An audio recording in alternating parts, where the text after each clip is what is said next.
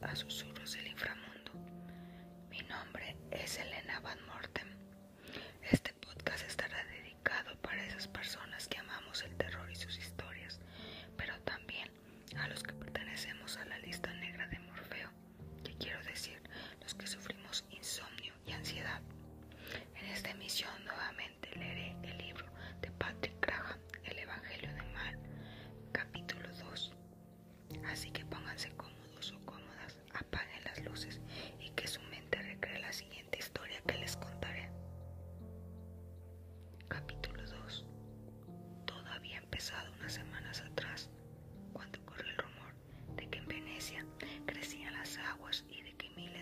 se extendían por los canales de la ciudad lacustre. Se decía que los roedores, enloquecidos por un mal misterioso, atacaban a hombres y a perros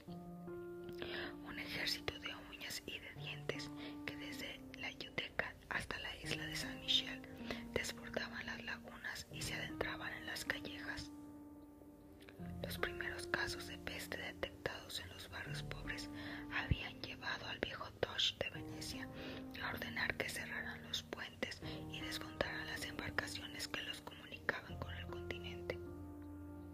Luego apostó su guardia a las puertas de la ciudad y envió jinetes para alertar a los señores de los alrededores del peligro que se estaba incubando en las lagunas. Desgraciadamente, después de la crecida de las aguas, las primeras llamas se elevaron en el cielo de Venecia y se vieron góndolas cargadas de cadáveres que surcaban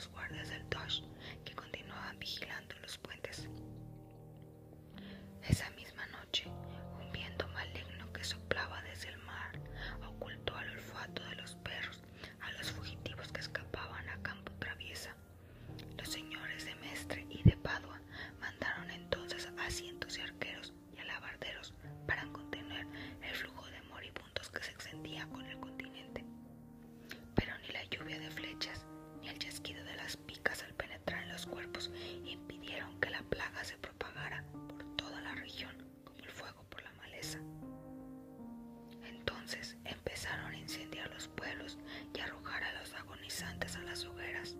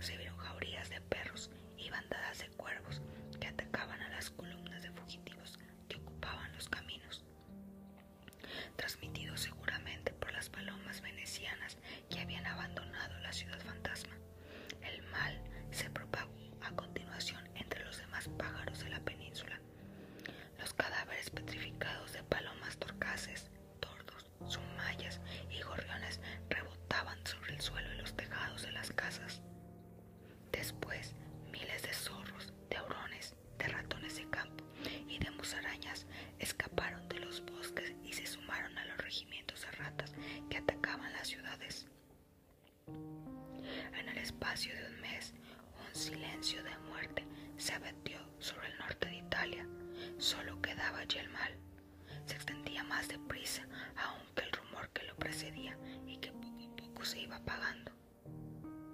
Muy pronto, no, hubo un solo murmullo, un solo eco, una sola paloma mensajera, ni jinete alguno para advertir que se acercaba la plaga. Así, en ese invierno funesto que se anunciaba, ya como el más frío del siglo. No se encendió ninguna hoguera para rechazar al ejército de ratas que subía hacia el norte. Ningún batallón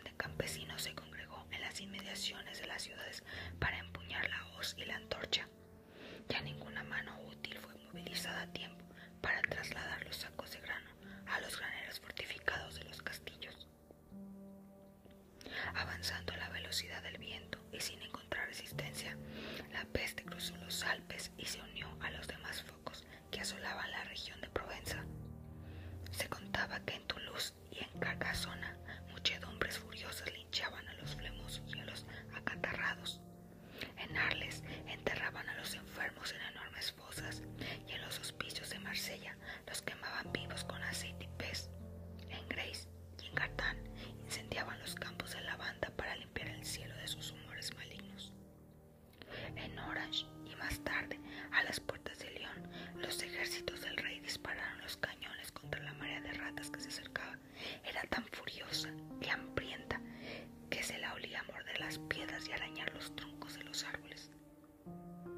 Aniquilada la caballería de Mangor, el mal subió a continuación hacia París y Alemania, donde diezmó ciudades enteras.